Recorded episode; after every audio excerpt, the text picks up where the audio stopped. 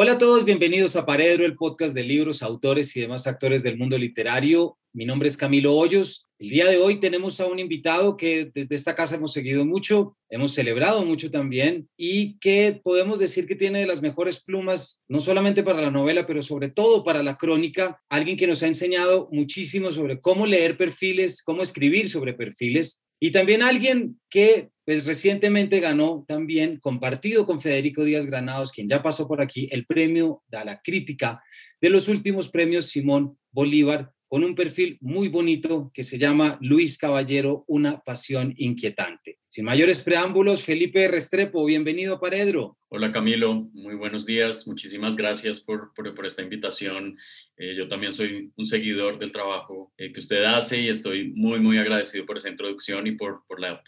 oportunidad de charlar hoy. ¿Cómo no íbamos a querer, Felipe, hablar con usted después de ese mes y después de lo que fue y supuso el final de 2021 para usted, uno de los escritores nacionales, además incluido en Bogotá 39 eh, hace algunos años, y además con la publicación de esta novela que se llama Ceremonia,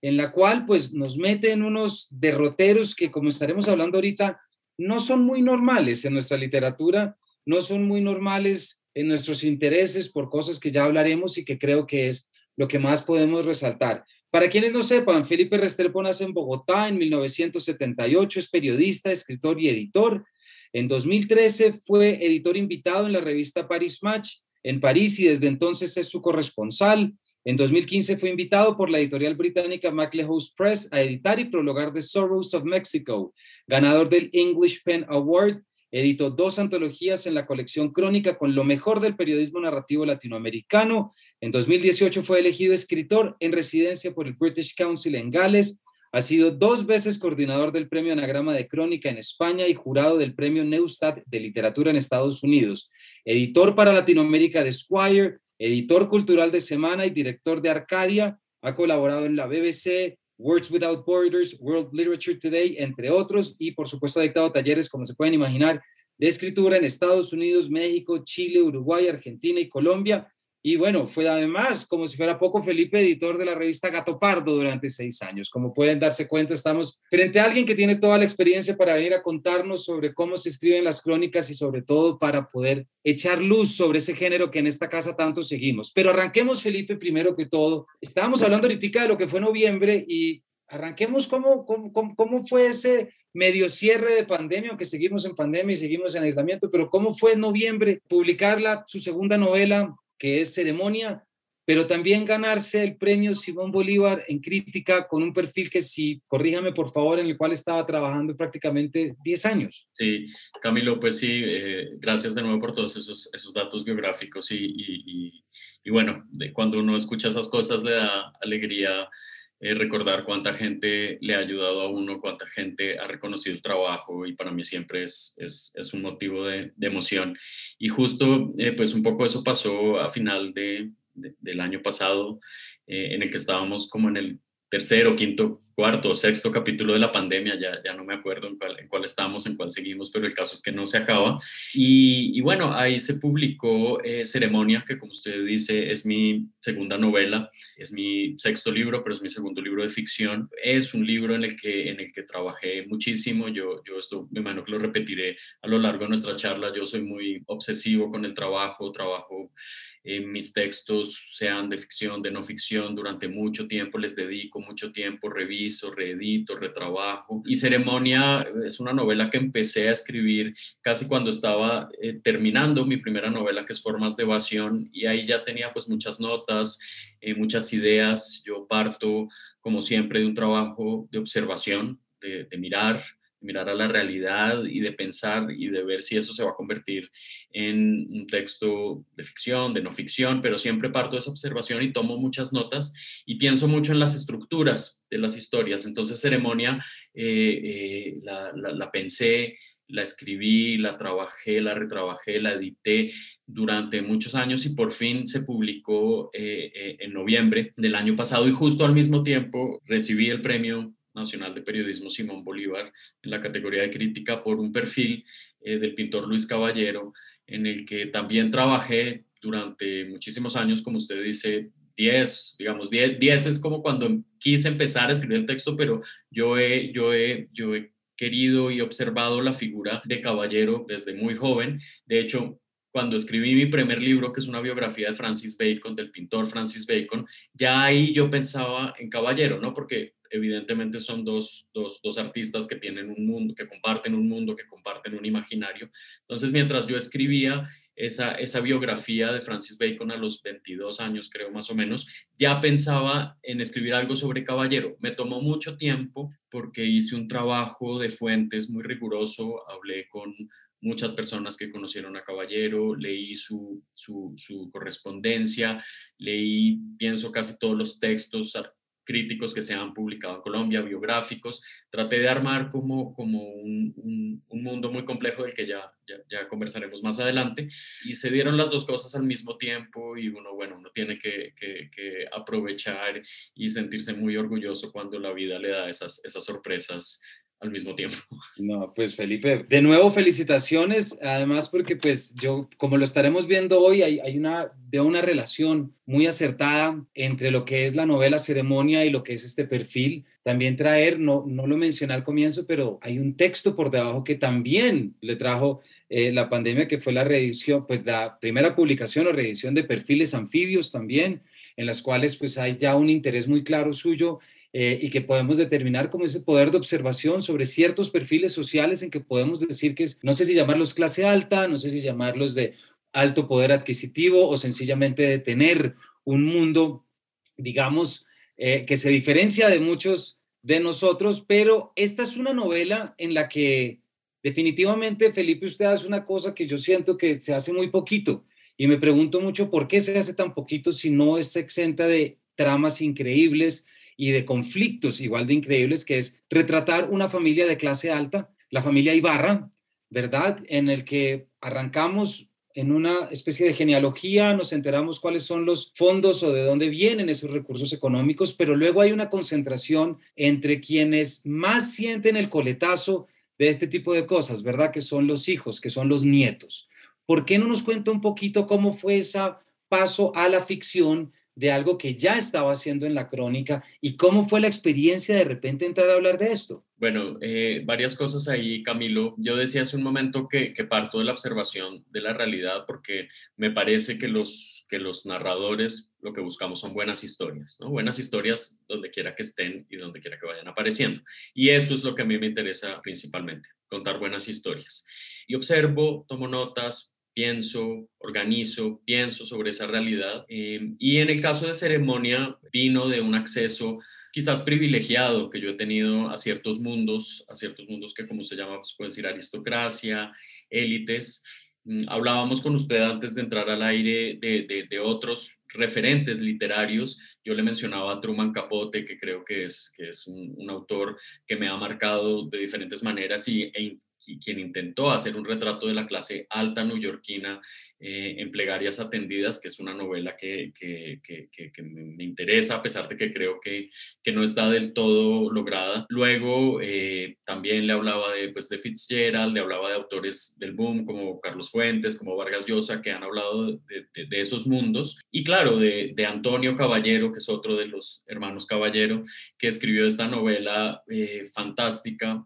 que es Sin Remedio, para mí una de las mejores mm, novelas de la literatura colombiana, donde también hace una exploración sobre, sobre esas clases altas. Y luego me encontré con, con novelas que me han marcado eh, muchísimo, como Las correcciones de Jonathan Franzen, que, sé, que es un, autor que a usted en este momento le impresiona mucho, y eh, de Leila Slimani, que es una autora francesa que a mí me encanta, que tiene esta, esta novela magnífica que se llama Canción Dulce, que también habla sobre las, las élites parisinas, sobre las, digamos, las clases altas más jóvenes. Todo este, todos estos mundos de estos autores, todas estas referencias, pues yo las fui metiendo eh, ahí y también no puedo, no puedo salirme de, de algo que creo que, que, nos marca mucho a, los, a todos, diga, pero a los escritores bastante, y son las series. Y ahí no puedo dejar de mencionar una, una, serie que me parece fantástica, que se llama Succession, que es de HBO, eh, que de hecho cuando yo la empecé a, a, ver dije, están haciendo exactamente lo que yo quiero hacer. Eh, un poco mejor que lo que yo lo puedo hacer, pero, pero pues esa serie me, me, me ha marcado y me, y me, sirvió mucho de referente para, para, esta novela y otra también de HBO que se llama Euforia. En fin, todas esas, esas referencias para decir que, que, fui armando este mundo en el que quería contar eh, eh, la historia de cuatro generaciones de una familia y mezclar lo que le ocurre a, los personajes de estas generaciones. Y como usted dice, el mundo de las élites, de, de estas clases privilegiadas, no se ha tratado tanto y lo que yo quise hacer es tomar todos estos referentes, como le digo, convertirlo en algo un poco contemporáneo, un poco más contemporáneo en la forma de ser narrada y, buscando eso, no, no hacer un juicio sobre, sobre un grupo social, eh, sino más bien hacer un retrato, poner ahí unos personajes, poner sus, sus tragedias, sus felicidades, sus arcos narrativos y enmarcarlos dentro del mundo de la riqueza. Felipe, yo creo que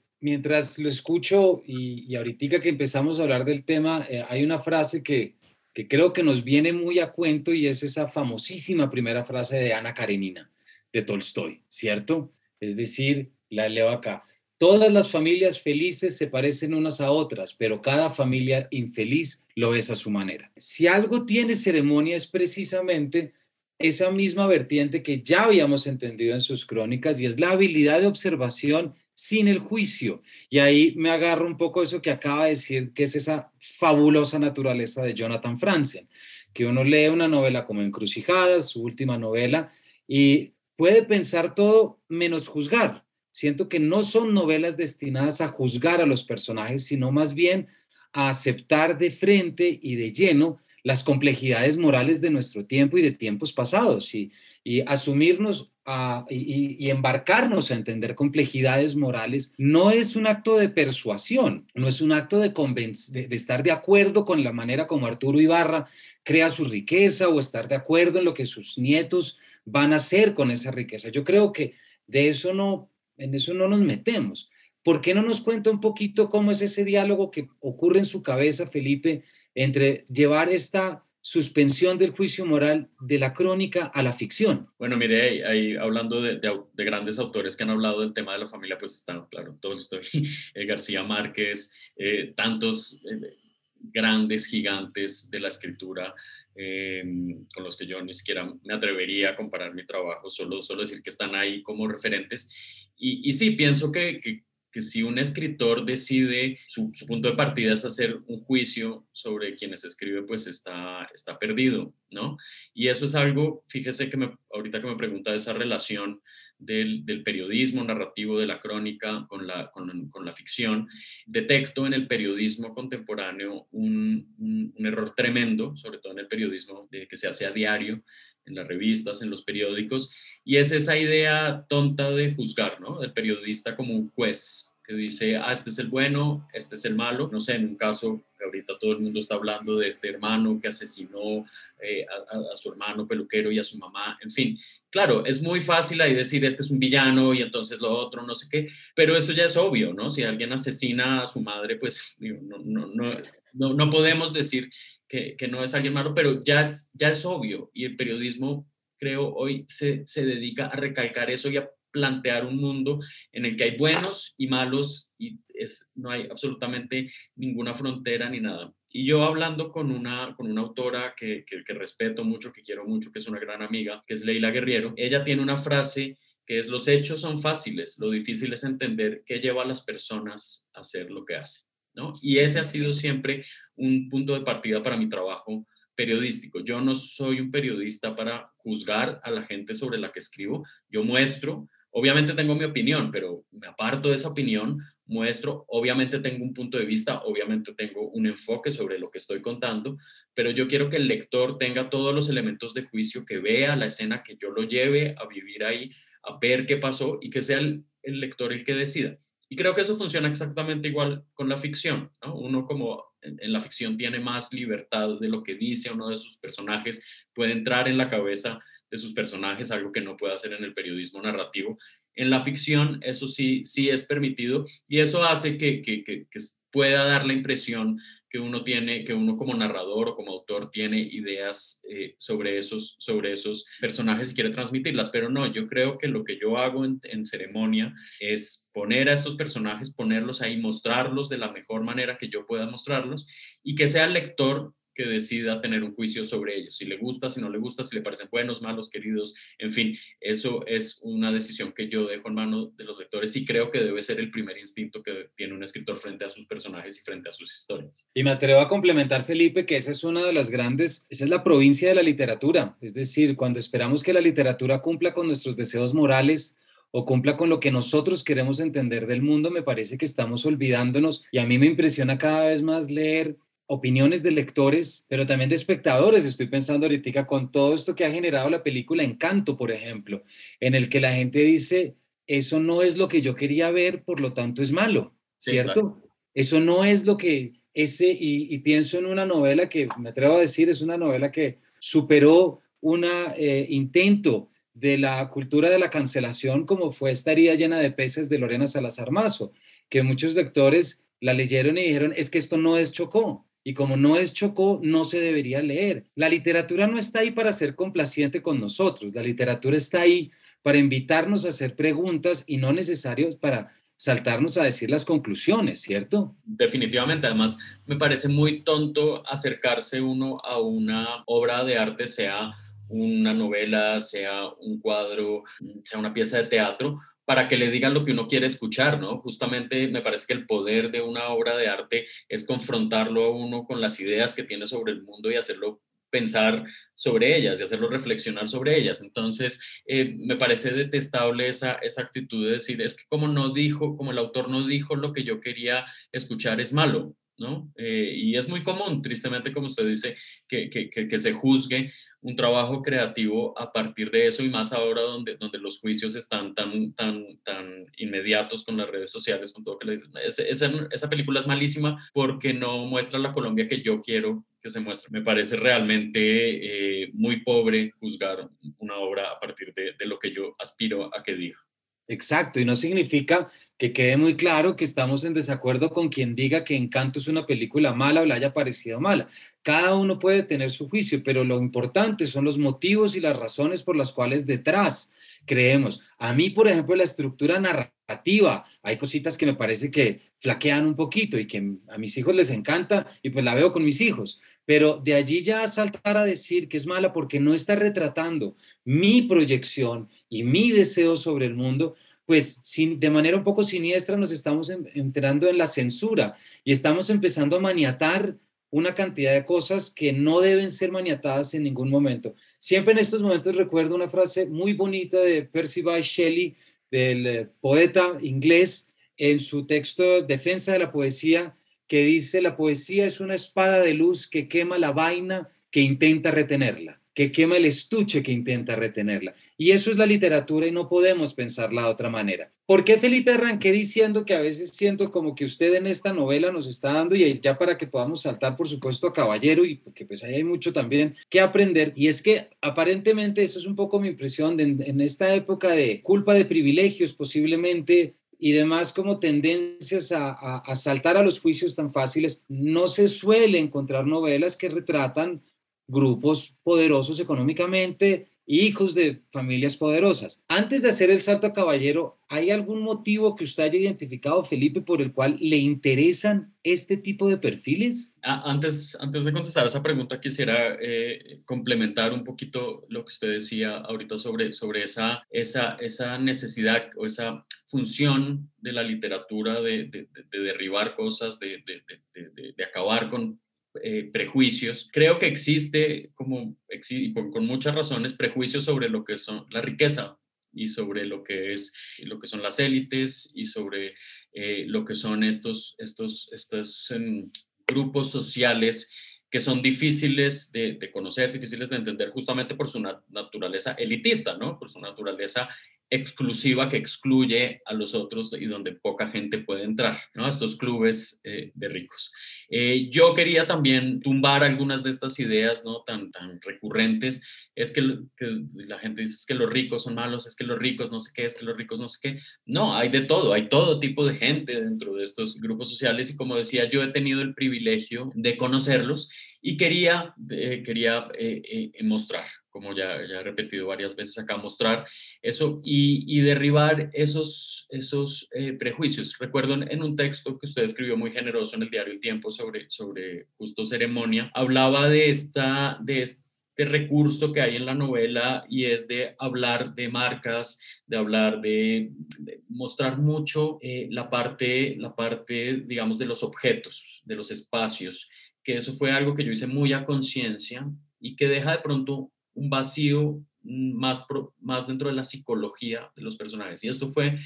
algo que yo pensé mucho y que encontré en una novela que también me gustó bastante, que es American Psycho de Bret Easton Ellis, que es esta acumulación de marcas, de nombres, de, de, cosas de lujo, de camisas, de zapatos, de muebles, de cosas, esta acumulación de cosas, a mí me parece que, que, daba también una idea de, a veces el vacío que se puede vivir dentro de esta abundancia económica y que es, que es algo que, yo no iba a explicar, que no podía explicar, pero al menos quería que estuviera ahí, ¿no? Ver, ver cómo, cómo, esta, cómo también esta idea de tener y demostrar y de las marcas se vuelve una, una cosa que hay dentro de las, de las élites de reconocimiento, ¿no? Ah, claro, como él tiene un Hermes y yo tengo un no sé qué y un Porsche y no sé qué, eso es todo un código que me pareció además muy interesante desde el punto de vista del lenguaje. Y por otro lado, también eh, me metí en algo que, que, que, es un hilo que recorre la novela y son las sectas de los millonarios. Yo ahí sí hice una investigación y entrevisté gente que estuvo ahí,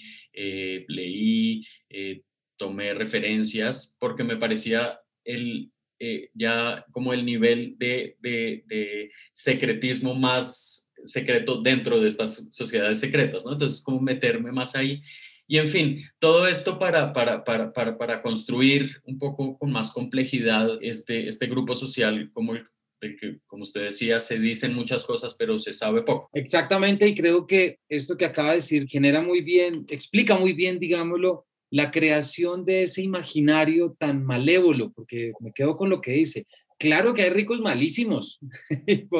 y se nos pueden ocurrir miles de nombres, pero de ahí a saltar y decir que todos los ricos y que todos los que representan cierto poder económico de este país o de muchos países son intrínsecamente malos, estamos pasando por alto las complejidades morales que generan cualquier humano. Se puede encontrar drama en aquel que vive en la Comuna 4 de Suacha, como aquel que vive y se va todos los fines de semana a Miami o que tiene múltiples residencias en todas partes del mundo. Felipe, saltemos un poquito a Luis Caballero, si le parece. Creo que no nos desconectamos mucho de lo que estamos hablando porque pues Luis Caballero ya sabemos quién es, de quién es hijo, quién es su familia también, qué representa dentro de además la historia de este país, esa historia escrita de lo que son los apellidos y de la importancia de los apellidos, pero me interesa mucho que nos cuente cómo fue este proceso documental para poder llegar a hacer algo que a mí personalmente me, me sorprendió y que me parece que está toda su maestría. Usted mismo se refiere al carácter silencioso y reservado de Caballero a lo largo de sus textos.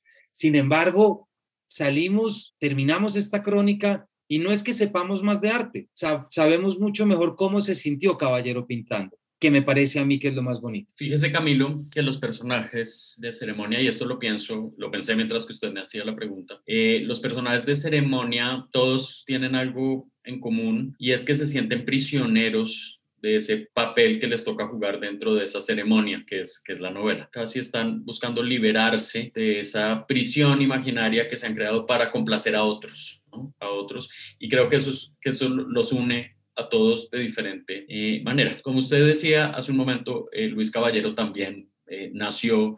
en una de las, familias más, eh, con más alcurnia en Colombia, de, de, de, ese, de, este sistema que nosotros tenemos, donde no hay, donde no hay nobleza, pero casi. Y, y, su familia viene, él nació ahí, pero siempre se sintió incómodo, siempre se sintió un extranjero a su propia clase, siempre quiso huir de ahí. Y, creo que, que, que, que parte del, del tormento que vemos en las obras de Caballero es esa traducción del cuánto le costó a él ser él, cuánto le costó a él liberarse de lo que se suponía que tenía que ser eh, dentro de este juego social bogotano tan, tan opresivo y tan, tan complicado. Y Caballero tardó años en encontrar su, su, su, su forma, su personalidad, y cuando la encontró, ya bastante adulto, pudo pintar lo que quería pintar. Y con esa intensidad y vino esa, esa, esa, esa, digamos, paradoja o esa tragedia y es que se, se, contagió, se enfermó y murió muy joven y tuvo muy pocos años. Pienso yo que si hubiera vivido más, eh, hubiera logrado una obra. No sé a dónde hubiera llevado su obra, pero al final pintó con tanta pasión, contando sabiendo que le quedaba poco tiempo y que quería explorar ese lado tan oscuro que, que tuvo, que tiene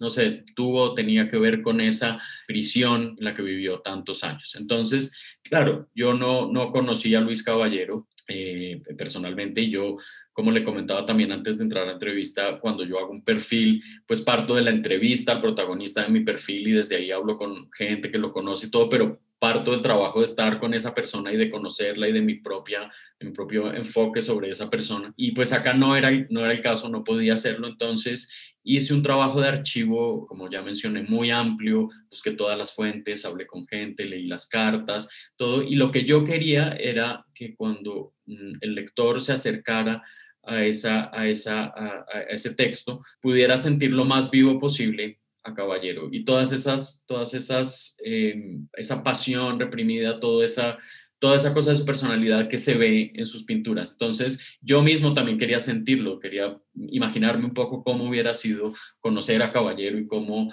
eh, entender esa, esa vida que se ve eh, en esa obra. Y para esto, Felipe nos lleva en los dos viajes que tiene Caballero a París, ¿cierto? Las distintas, digamos, evoluciones que tiene dentro de su propia obra. También nos trae cuáles son esas obras más representativas que él presenta, pero hay algo que, que, está muy bien manejado en la crónica y es, claro, por un lado podemos entender la influencia que tiene de Bacon, la influencia que tiene de todos los que usted menciona, pero, pero es la presencia del género epistolar, ¿cierto? Es la presencia de las cartas, ese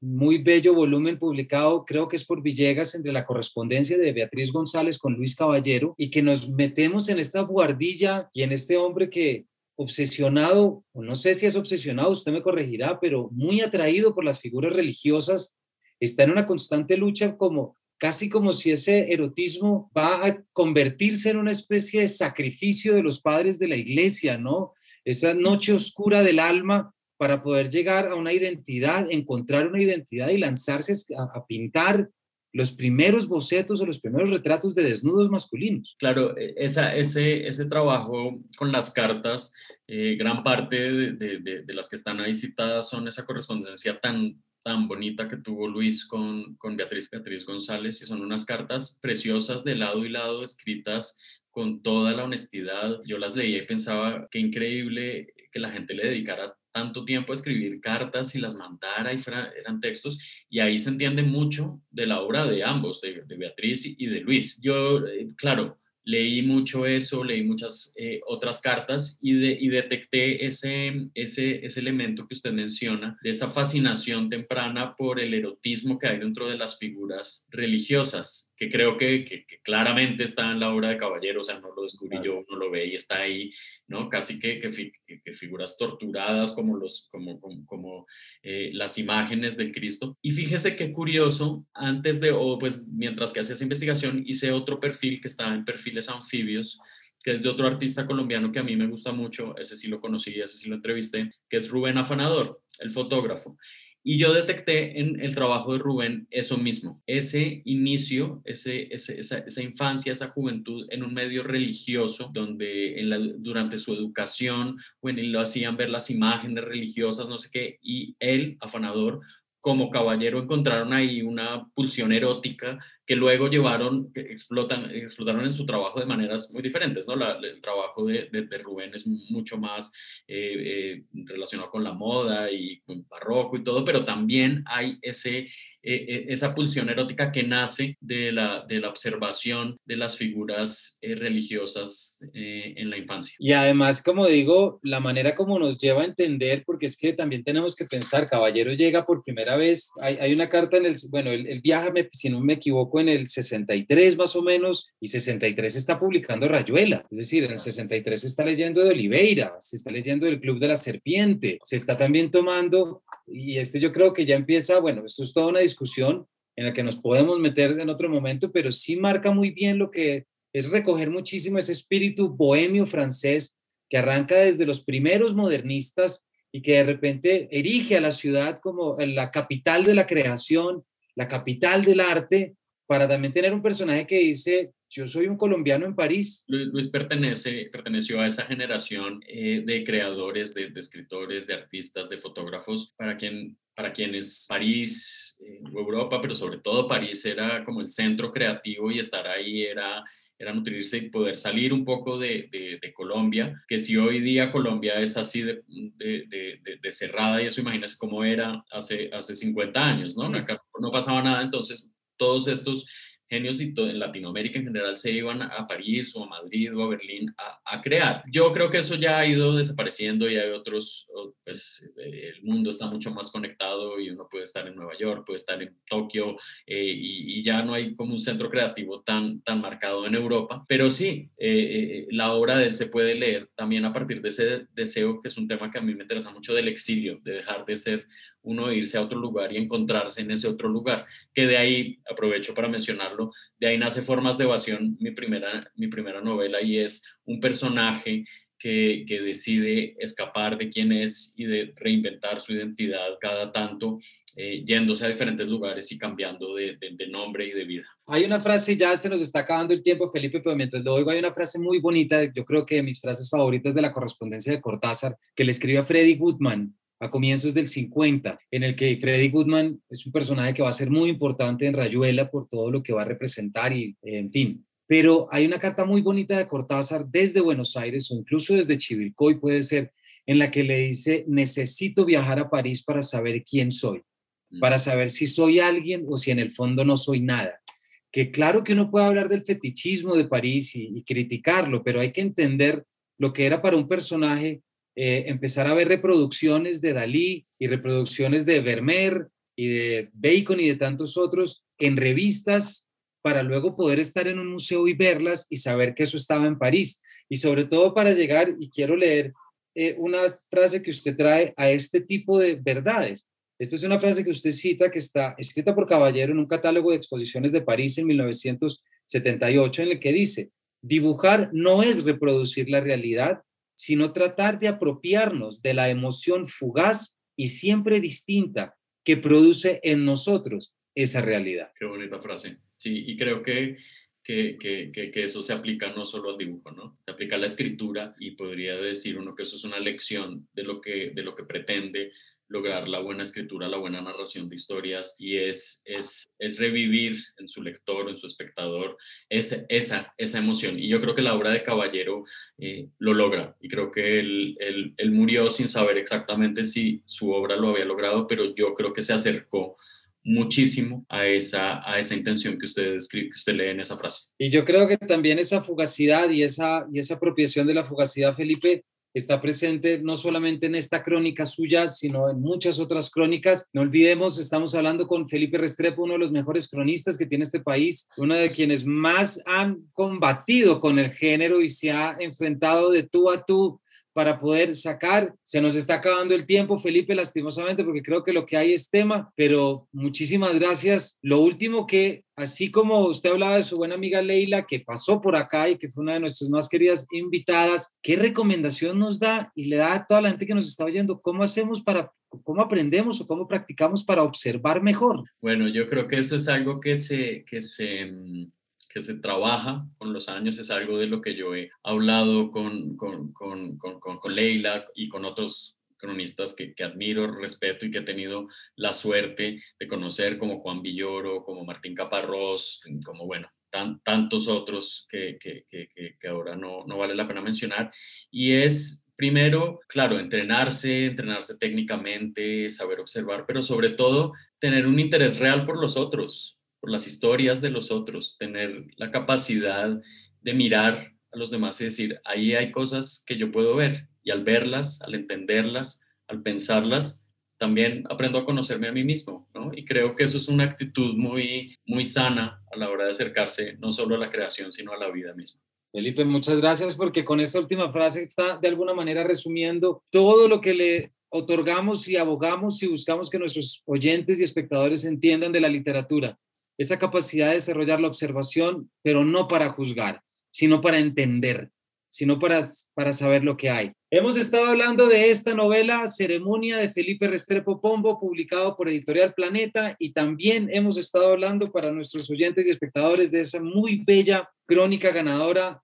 junto con aquella de Federico Díaz Granados en la categoría de crítica de los premios Simón Bolívar, Luis Caballero, Una pasión inquietante, publicada en El Malpensante, en el número 224, para quien la quiera buscar. Felipe, muchas gracias por habernos acompañado en Paredro. Camilo, al contrario, muchísimas gracias por este tiempo. A todos ustedes ya saben dónde está la novela, ya saben dónde encontrar la página del Malpensante para ir a leer esta crónica. Háganlo, van a aprender a mirar mejor, no van a perder el tiempo y no se van a defraudar. Y mientras tanto aquí los estaremos esperando para una próxima edición de este Paredro. Muchas gracias.